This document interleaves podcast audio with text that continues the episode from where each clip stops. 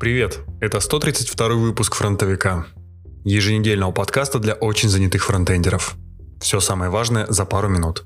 23 октября по требованию Recording Industry Association of America заблокирован GitHub репозиторий самого популярного скрипта для скачивания видео с YouTube.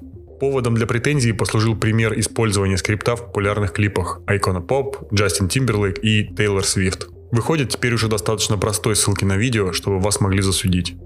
Небольшой тест. Отмечайте, если нашли у себя. Способность проявить внимание к другому человеку, умение интуитивно распознать, что он сейчас чувствует и выразить свое сочувствие. Умение почувствовать, является ли обвинение справедливым и способность сообщить о своей невиновности. Умение убедительно дать отказ в ситуации, когда тебя не устраивает, что тебе предлагают. Нет, это не навыки суперчеловека, а всего лишь выдержка из 45 компетенций, которыми должны обладать психически здоровые дети 5-7 лет. По большому счету, это очень хороший и подробный список soft skill ов, который поможет вам найти точки роста и избавиться от многих проблем с социальным взаимодействием. Когда в марте 2020 года GitHub покупал NPM, исполнительный директор GitHub заявил, что одним из важнейших направлений развития NPM он видит работу с JavaScript-сообществом. И вот, 30 октября NPM обзавелся двумя публичными репозиториями. Один с roadmap ом, где можно посмотреть все фичи и планы их релизов. Другой – для сбора идей и фидбэка от пользователей. Любой желающий сможет предложить улучшения, а сотрудники NPM попытаются объяснить, почему они этого делать не будут. Ну а когда не смогут найти причину для отказа, перенесут предложение в первый репозиторий и запланируют релиз.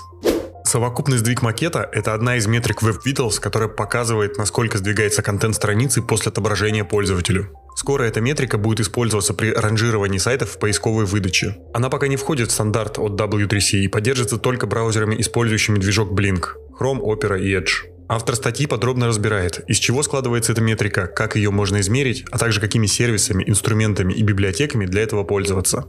Все еще вставляете JS-библиотеки со сторонних CDN? Тогда Terran Sedan идет к вам. Давным-давно загрузка скриптов с TagiCDN была чем-то естественным, поскольку экономила время загрузки за счет кэширования и оптимизированной отдачи статики. В 2020-м эти преимущества становятся не так актуальны.